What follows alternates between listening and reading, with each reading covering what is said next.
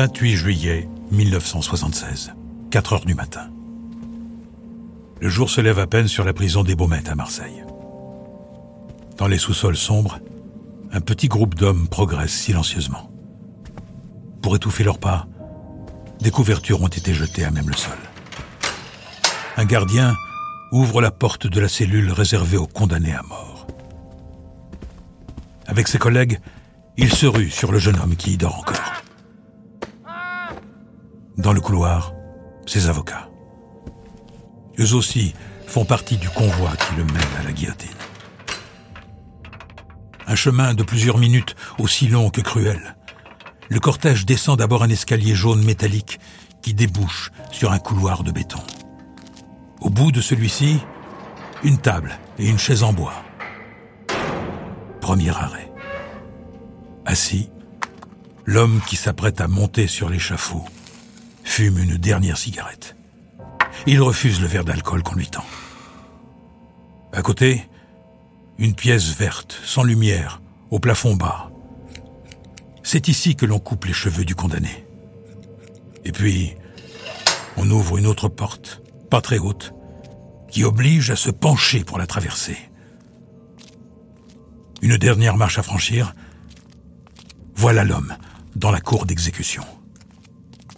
À l'abri des regards, face à lui, la veuve, la guillotine.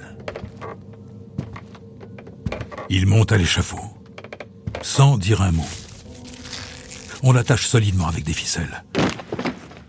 Son corps bascule à l'horizontale et le bourreau déclenche le couperet, qui s'abat dans un bruit sourd. Il est 4h13. Christian Ranucci vient de mourir. En 1974, il avait été jugé coupable de l'enlèvement et du meurtre d'une petite fille. À 22 ans, Christian Ranucci est le premier condamné à mort guillotiné sous le septennat de Valéry Giscard d'Estaing, et l'un des derniers. Retour sur une affaire emblématique. Podcast Story. 3 juin 1974, 11h15. Dans la cité Sainte-Agnès à Marseille, les effluves du déjeuner embaument l'air. En ce lundi de Pentecôte, les rues sont vides. Seuls les cris des mouettes brisent parfois le silence. Là, en bas des immeubles, Marie Dolores joue avec son petit frère Jean-Baptiste. Elle a 8 ans. Lui, 6 ans et demi. De l'autre côté de la rue, un homme vient de se garer. Il claque la portière et s'avance vers les enfants. L'homme a perdu un chien noir et demande à Jean-Baptiste de faire le tour de l'immeuble pour le chercher. Quand le petit garçon revient, l'homme et sa voiture ont disparu. Marie Dolores aussi. Alerté, ses parents appellent la police. Jean-Baptiste donne quelques détails aux enquêteurs. Le ravisseur a des cheveux noirs, il est jeune et bien habillé, et il parle comme les gens d'ici.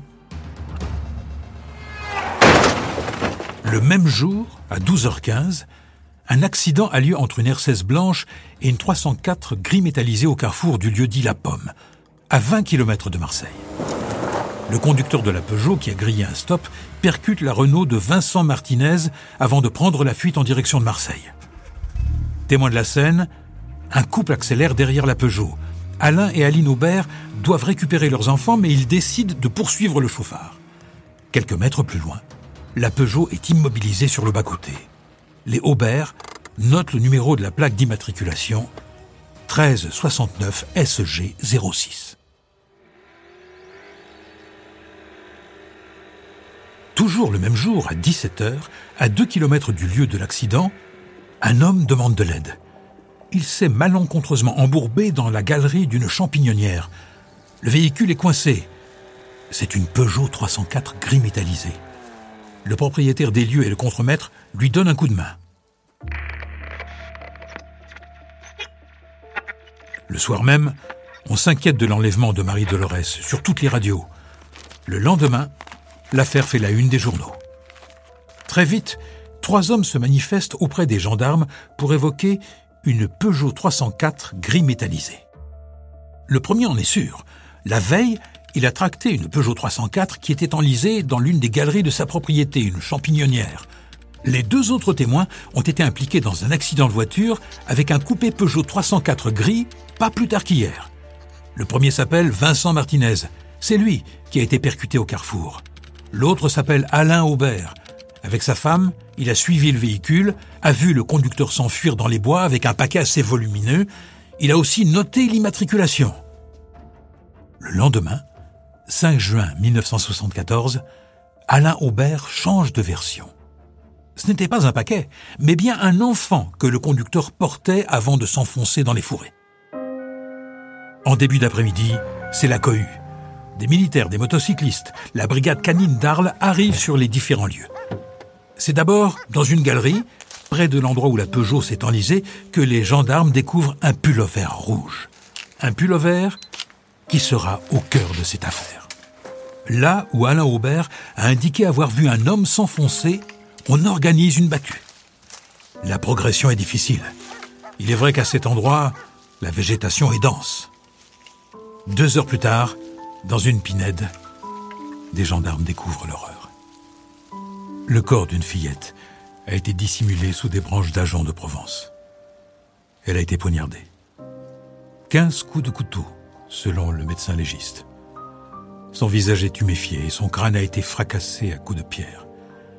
Appelé sur les lieux, le père de Marie Dolores se dirige vers le bosquet. Des cris de douleur résonnent très vite. C'est bien sa fille que les gendarmes viennent de retrouver.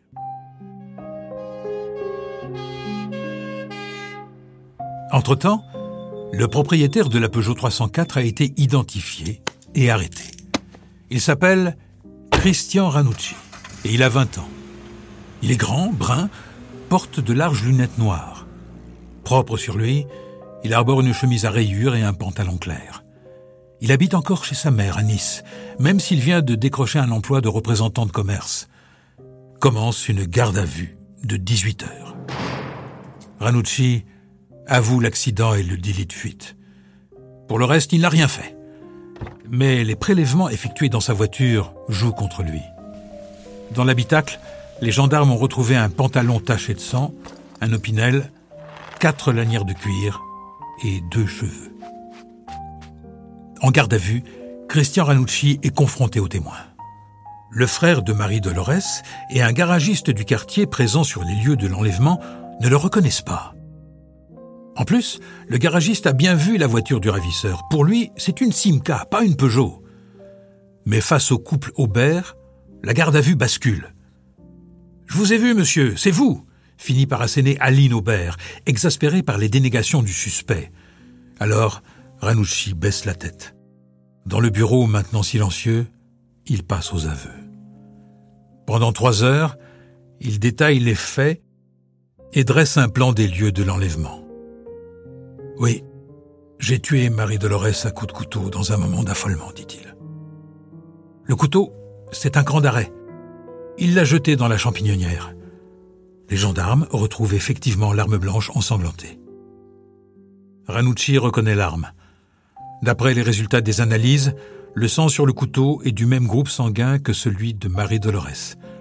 En ce début du mois de juin, le jeune homme passe de suspect à accusé. Il vient de signer sa mort médiatique. Le monstre a avoué. Ni excuse ni pitié, affichent les unes des journaux l'opposition à la peine de mort n'existe plus. Si Ranucci a tué un enfant, il doit payer de son sang. L'instruction du dossier dure un an. Douze mois, pendant lesquels Christian Ranucci se montre versatile. Il réitère d'abord ses aveux devant la juge d'instruction, puis se rétracte.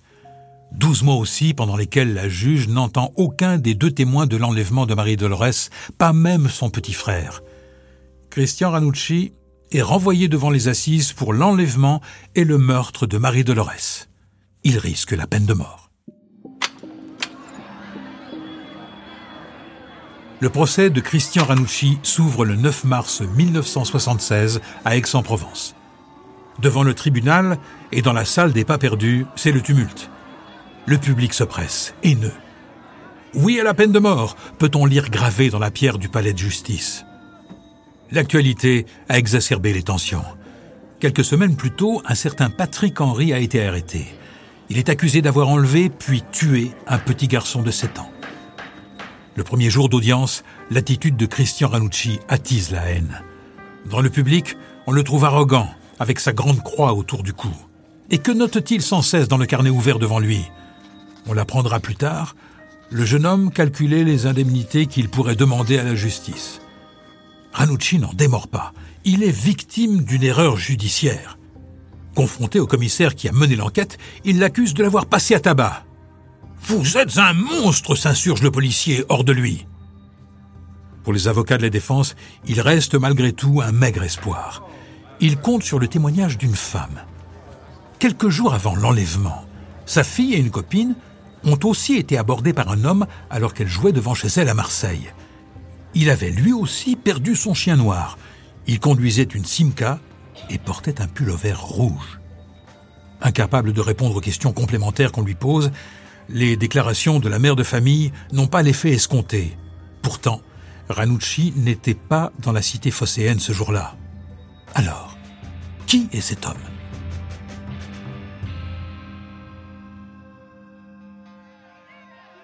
Le lendemain, c'est déjà l'heure du verdict.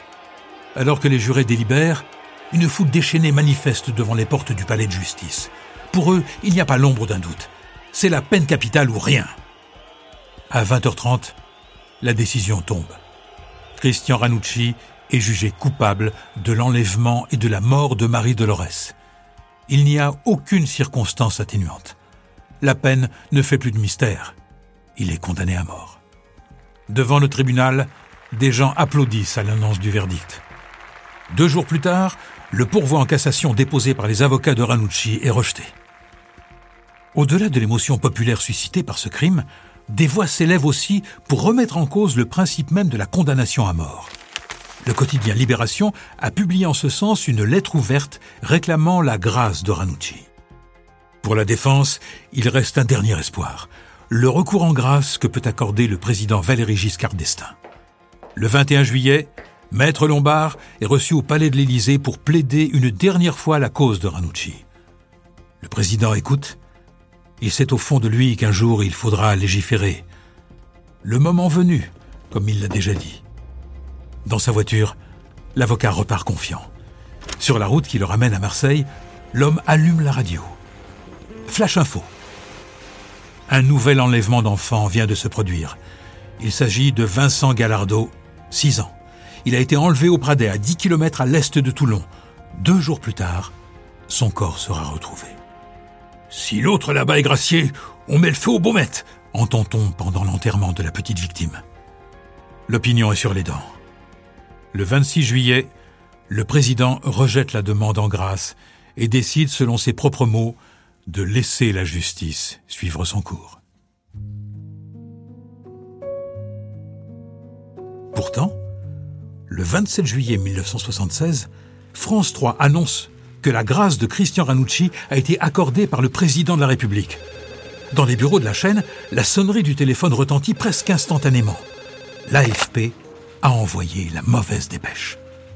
À la fin du journal, le présentateur prononce un démenti. Un gardien qui a entendu le premier communiqué, mais par le démenti, se précipite dans la cellule de Ranucci pour lui annoncer la nouvelle. Le jeune détenu pense être gracié. À peine le temps de savourer ce moment qu'on l'avertit de l'erreur. À 23 heures, le téléphone sonne chez ses avocats. L'opération est fixée au lendemain à l'aube et dans le plus grand secret. En 1978, deux ans après l'exécution de Christian Ranucci, l'ouvrage d'un journaliste lance la polémique. Intitulé Le pullover rouge, le livre remet en cause la culpabilité du jeune homme et soutient la thèse de l'erreur judiciaire. D'après l'auteur, le fameux vêtement trop grand pour Ranucci ne lui appartenait pas. En plus, il détestait le rouge. Dans la ligne de mire du journaliste, on trouve aussi le couple Aubert et ses dépositions changeantes. Enfin, l'auteur souligne les nombreuses irrégularités de l'enquête. Comme par exemple ce procès verbal de la police de Marseille qui accuse réception de l'arme du crime deux heures avant qu'on la découvre à 25 km de là. Et qu'en est-il de l'homme à la Simca présent le jour de l'enlèvement de la petite Marie Dolores? Dans le sillage de la publication, trois demandes en révision sont déposées. En 2013, juste avant de mourir, la mère de Christian Ranucci a déposé la dernière. Toutes les trois auront été rejetées. Quant à l'abolition de la peine de mort, il faudra encore attendre cinq ans et la mort de deux hommes pour qu'elle soit définitivement abolie en France.